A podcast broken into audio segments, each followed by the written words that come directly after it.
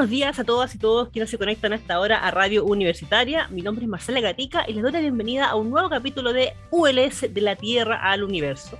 Y el día de hoy estoy con una tremenda invitada, me siento honrada de estar aquí con la doctora Susan Bueno, quien es de la, directora científica del estudio de fase 3 haciendo en Chile con la vacuna CoronaVac de la empresa Sinovac, ¿cierto? Esta vacuna contra nos ayuda a prevenir el COVID-19.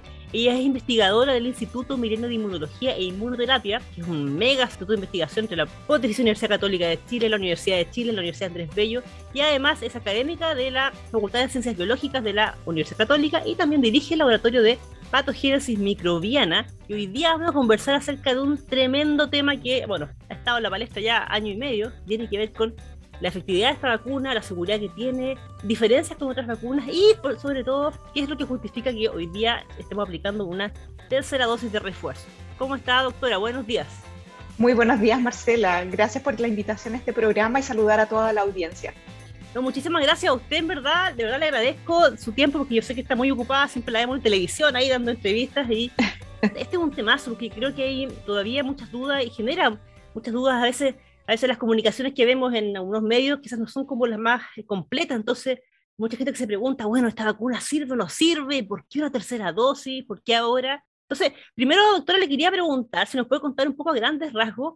Usted dirige, ¿cierto?, la directora científica del estudio en fase 3, ¿cierto? Esta parte clínica antes que se apruebe, ¿cierto? Correcto. vacuna. Si nos puede contar un poco de qué se trata eso, que esto igual es lo común que hay como, en general con el, el camino que recorren las vacunas antes de ver la luz. Sí, por supuesto. Y primero que todo me gustaría contextualizar, porque de verdad estamos en una situación absolutamente sin precedentes, inusual, que nunca ha pasado antes en la ciencia a nivel mundial y, en la historia, digamos, de la ciencia.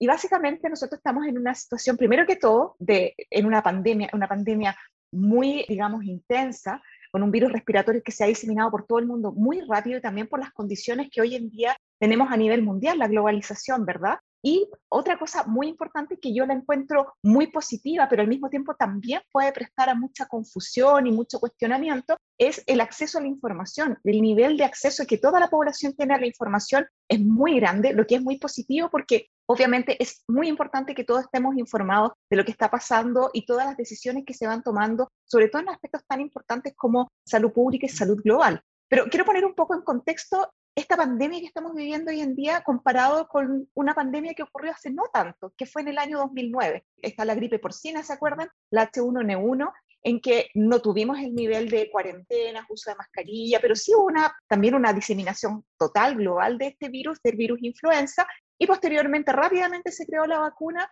y la pandemia claramente se resolvió yo creo que uno de los aspectos más importantes que nos dejó esta pandemia fue que hay que incorporar en las vacunas año a año esta cepa o esta variante que es la H1N1, ¿verdad? Y además que tenemos que usar alcohol gel, ¿verdad? Eso como que nos quedó a todos para, para el resto de la vida.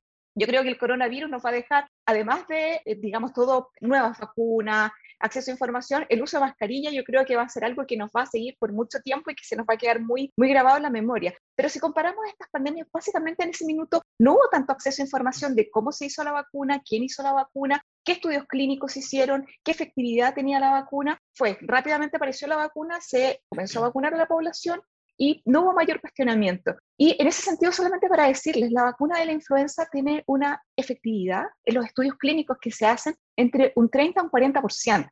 Entonces, y esa vacuna logró bajo, pero con ese porcentaje de efectividad fue suficiente para poder controlar esta pandemia global. Entonces, hoy en día estamos frente al coronavirus, donde tenemos acceso a información y es muy bueno que todos sabemos cómo va el camino y el desarrollo de las vacunas, ¿verdad? Y con una situación súper privilegiada, en donde en menos de un año no tenemos una, sino que tenemos varias vacunas al mismo tiempo que pueden ser aprobadas para su uso de emergencia en la población.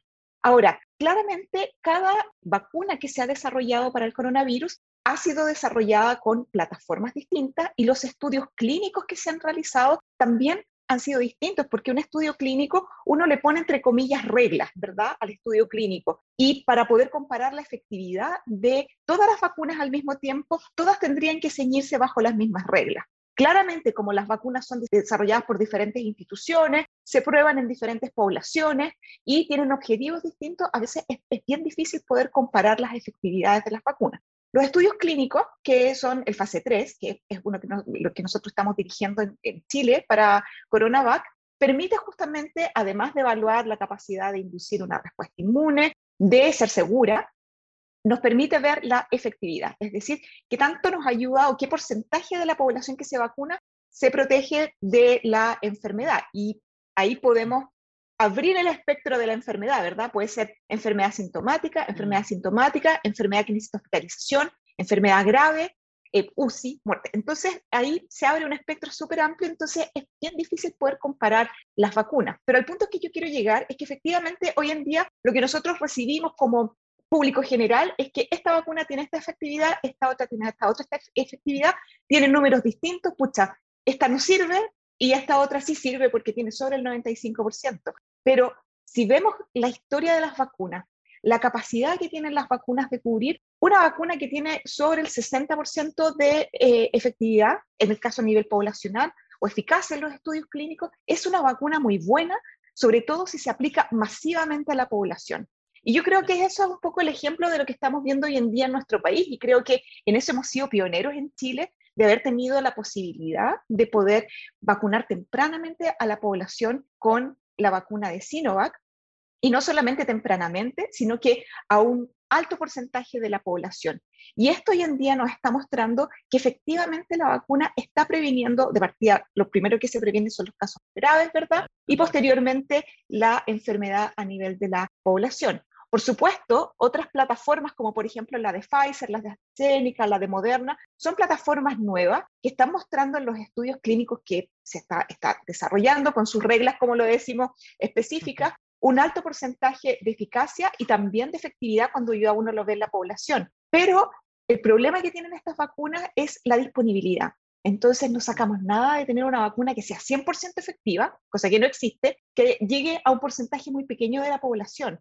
Porque para que una vacuna funcione, por supuesto, tiene que ser efectiva, pero también tiene que estar disponible y que toda la población pueda vacunarse rápidamente para que realmente se note el efecto. Entonces, para resumir, básicamente las vacunas que existen hoy en día y que se han desarrollado, y en eso yo siento que, insisto, somos muy afortunados, tienen niveles de eh, eficacia y también efectividad que son muy buenos y que nosotros como país hemos sido privilegiados de poder tener acceso masivamente a la vacuna de Sinovac y como estas vacunas también están en estudio, hemos ido evaluando a medida que se van aplicando, también uno va viendo cómo va funcionando, cuánto, cuánto dura, etcétera, y nos está permitiendo tomar decisiones tan importantes como, por ejemplo, el minuto en que se tiene que aplicar una dosis de refuerzo.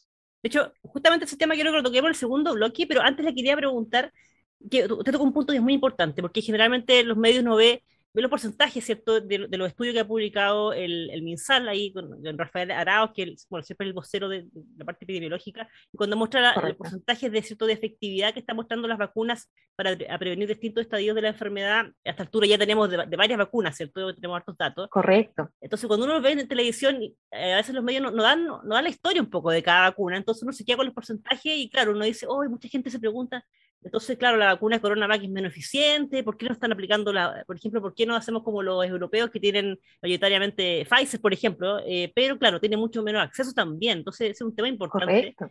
Usted dio un muy buen punto ahí con la vacuna de, del H1N1, ¿cierto? Que en esos años no hubo tanta información. Pero a mí me da la impresión de que el año pasado, cuando se estaba trabajando en, varios, o sea, se está trabajando todavía en varios eh, proyectos de vacuna en el mundo, que eran cientos, ¿cierto? Esto era como un reality show en que todos los días escuchábamos en televisión Cualquier avance de cualquier mínimo de cualquier vacuna en el mundo salía como una noticia en la televisión. ¿Usted cree que quizás, quizás esta sobreexposición de información técnica también sobre el desarrollo de las vacunas a lo mejor no fue tan positivo en la población y se generó un bombardeo y se generaron demasiadas expectativas, no expectativas, pero quizás sobre expectativas o sobre los tiempos y la efectividad que a tener estas vacunas eh, y realmente sobre cómo funcionan las vacunas en realidad, pensando que a lo mejor las vacunas, íbamos a estar todos vacunados de aquí a un mes y esto iba a acabar rápidamente. Claro. Yo creo, considero que es súper positivo efectivamente que eh, tengamos este acceso, digamos, día a día a cómo va avanzando la ciencia y a mí me, me, da mucho gusto ver cómo las personas, como la población general, se han interesado en la ciencia y ver cómo funciona y realmente entender, bueno, la solución para una pandemia es una vacuna, pero cómo se hace una vacuna y este acceso a la información yo creo que es súper positivo, pero sí lo que creo que tenemos que ir mejorando, tanto los medios de comunicación como también los científicos, es transmitirlo de una manera que todas las personas puedan entenderlo fácilmente y además contextualizarlo. Porque es verdad de que cuando se empezaron a salir estas vacunas y se empezaron a ver que eran eficaces las vacunas, daba esa sensación de que como estaba la solución lista, o sea, me aplico la vacuna y desaparece el virus. Y la verdad es que la biología no funciona así. Y sobre todo cuando estamos frente a un virus que, como muchos otros virus, y especialmente los virus respiratorios, tienen esta capacidad de cambiar. Entonces, cada cierto tiempo, y yo creo que también todos los días el coronavirus nos da sorpresas, en realidad, que aparecen nuevas variantes, que son menos, que digamos la inmunidad inducida por vacunas es menos eficiente, etcétera. Así que yo creo que en ese sentido es un llamado y es como un desafío para todos los medios de comunicación y para, digamos, la comunidad científica de poder transmitir la información lo más contextualizada posible. Yo creo que en términos de coronavirus, por ejemplo, ha habido poca comparación con lo que ha pasado con otras pandemias o, por ejemplo, con el control de enfermedades infecciosas por vacunas antiguamente. Por ejemplo, enfermedades como el sarampión, como la polio. Estamos hoy en día ya viendo que prácticamente estas enfermedades están erradicadas, pero han sido décadas de, de programas de vacunación. Y eso ha implicado que estas vacunas no solamente se desarrollen, estén accesibles, sino que estén accesibles a todo el mundo y sea una constante. Entonces, no podemos como esperar que en el caso de coronavirus, que se va a generar una, una vacuna, se va a vacunar a la población y el virus va a desaparecer. Entonces, yo creo que ahí hay que justamente también como temperar de alguna manera las expectativas y eh, ponerlo en contexto con lo que ha pasado con otras enfermedades infecciosas. Pero sí, yo, a mí me parece genial esto que haya tanto acceso a la información y también a mí me pasa que me da mucho gusto recibir correos electrónicos, por ejemplo, de personas que yo no conozco y que me hacen preguntas, que tienen preguntas que mi hijo, que no sé, que eh, yo recibí la vacuna, me llama la atención esto de los virus, ¿por qué se llaman así? Entonces, como que todos tengan ese acceso o esa, sentir esa línea directa con los científicos para resolver sus dudas, lo encuentro realmente genial. Y ojalá lo podamos seguir manteniendo después que esta pandemia pase. ULS de la Tierra al Universo.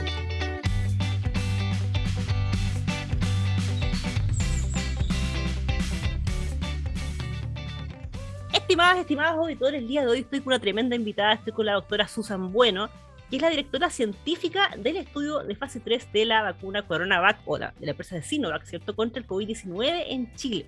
Así que el primer bloque ya nos estaba contando acerca de cómo se han llevado a cabo los estudios para saber que la vacuna es efectiva, ¿cierto? que es segura. Nos comparaba cómo ha sido el acceso a la información sobre esta vacuna, comparándolo con la vacuna, por ejemplo, contra la influenza H1N1. Hablamos un poco de, la efectividad de esta vacuna, que es muy alta, ¿cierto? que es algo sin precedentes.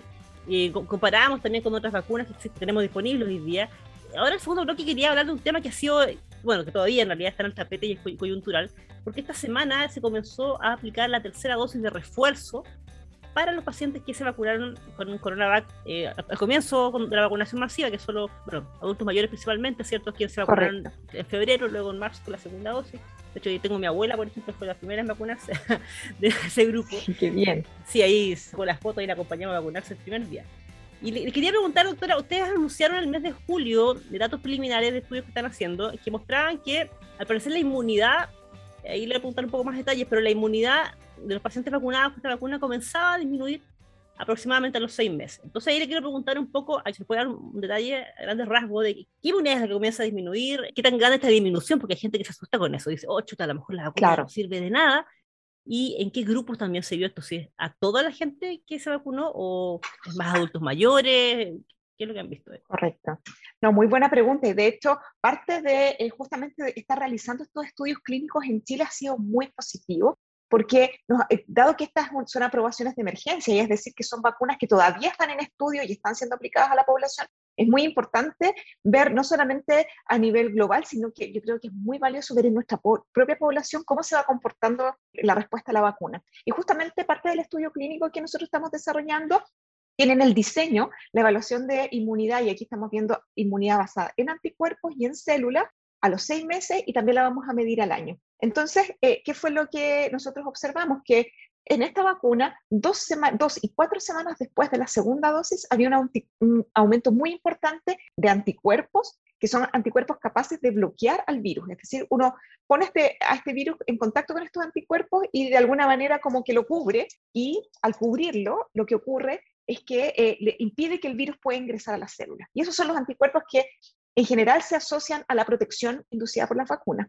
Y además nosotros evaluamos células, que son células que se denominan linfocitos T, que son capaces de dar señales para eliminar las células que ya están infectadas con este virus y además inducir la, producción de una alta cantidad de anticuerpos y generar memoria inmunológica. Es decir, que estas células se guardan en nuestro cuerpo para que cuando nos encontremos en un futuro de nuevo con el virus pueda reactivarse rápidamente, recordarlo rápidamente.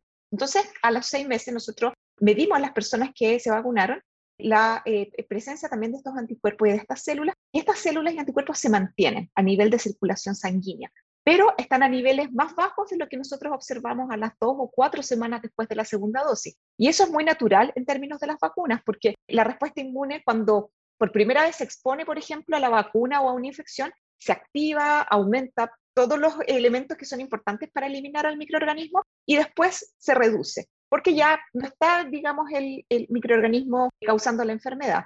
Y obviamente cuando uno se encuentra de nuevo con el microorganismo, las células de memoria reactivan rápidamente nuevamente la producción de anticuerpos y de células eh, de linfocitos T. Ahora, ¿qué pasa en la situación particular de que estamos viviendo hoy en día? Estamos frente a una emergencia, primero que todo. Todavía está el virus circulando en altas cantidades y lo más importante también es que han aparecido nuevas variantes. Y la aparición de estas nuevas variantes es complejo porque la vacuna está eh, basada en una versión del virus que ya no existe, que ahora está circulando un coronavirus con algunos cambios que claramente hacen que la respuesta inmune lo reconozca menos eficientemente que lo que hace con el virus con el que realmente se utilizó para diseñar la vacuna. Pero eh, lo que hemos visto en el laboratorio y también muchos otros grupos es que no es que el, el virus sea totalmente desconocido, sino que es reconocido por estas células y por estos anticuerpos, pero un poquito menos. Entonces, para que lo pueda reconocer bien y nos podamos proteger, los niveles de anticuerpos, sobre todo anticuerpos neutralizantes, tienen que estar muy altos.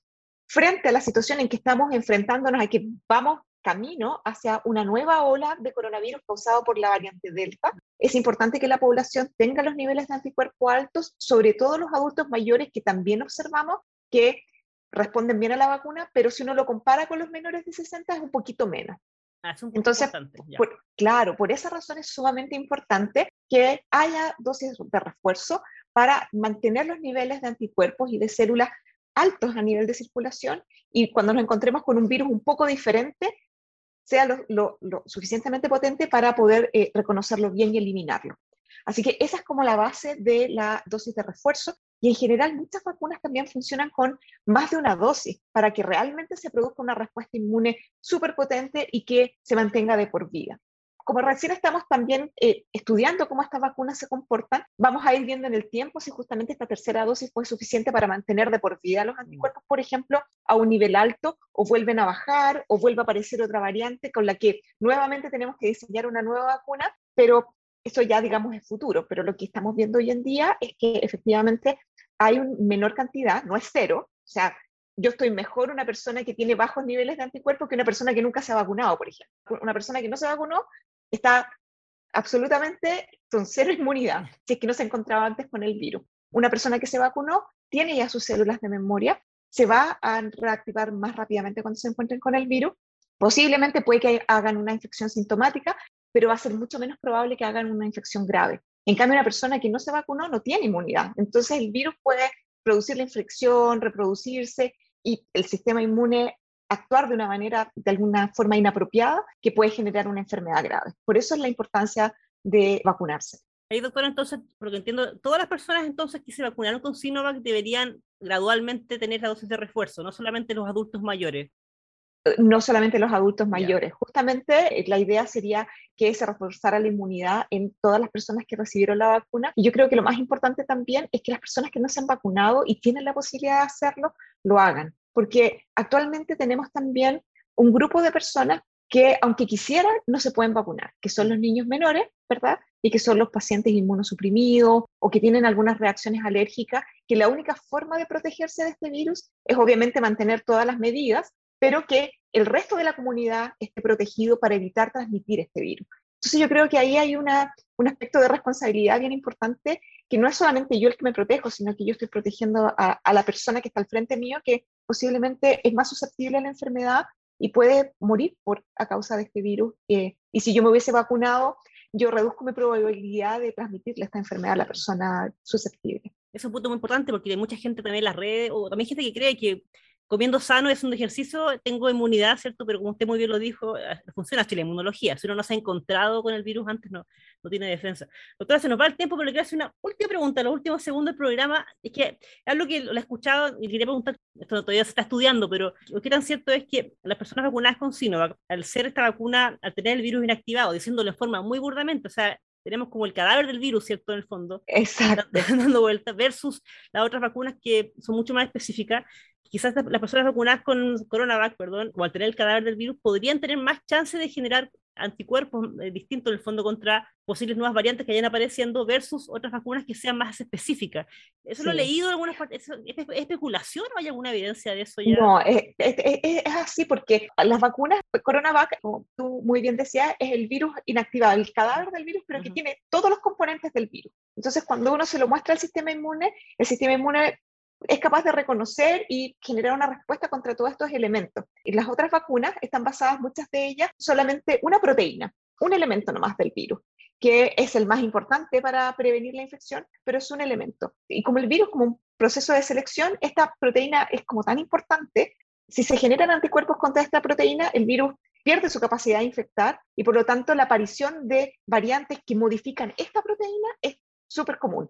Entonces, ¿qué es lo que ocurre? Cuando aparece una nueva variante que tiene modificación en esta proteína, que es la que le permite ingresar a la célula, la vacuna Sinovac no solamente genera elementos, no solamente anticuerpos, sino que células contra esa proteína, sino que contra varios otros, que las variantes del virus no los cambian tanto como cambian esta otra proteína de superficie. Entonces, uno al vacunarse con la vacuna de Sinovac tiene inmunidad, y eso lo hemos visto también en el laboratorio, es parte de los ensayos que estamos viendo, contra múltiples proteínas del virus, inmunidad que se denomina celular. Y, hoy en día, de hecho, estamos también evaluando si existe la producción de anticuerpos contra varias proteínas del virus. Entonces, eso definitivamente en términos de inmunidad celular, sí se producen contra varios componentes. Las otras vacunas inducen inmunidad humoral y celular contra la proteína que está contenida en la vacuna, que en general es una sola. Entonces, esto nos da también la diversidad de poder defendernos mejor de variantes que puedan aparecer que podrían cambiar mucho su proteína spike, que es la de superficie, pero no tanto las del el interior del virus, y por lo tanto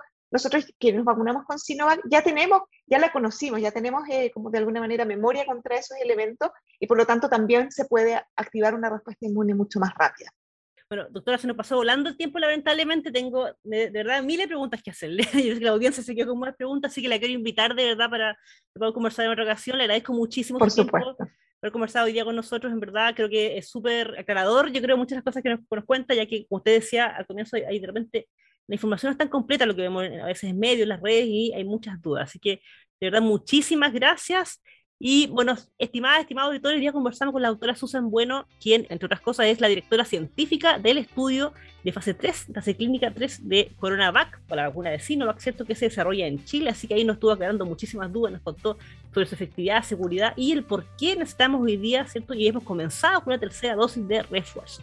Recuerden que estamos cada martes y jueves a las 8 de la mañana por la 94.5 y si este programa no lo pudo escuchar bien, lo gustaría escucharlo nuevamente, estamos después en nuestro canal de YouTube con todos nuestros programas emitidos por la radio universitaria. Bueno, un abrazo y que tengan una muy buena semana.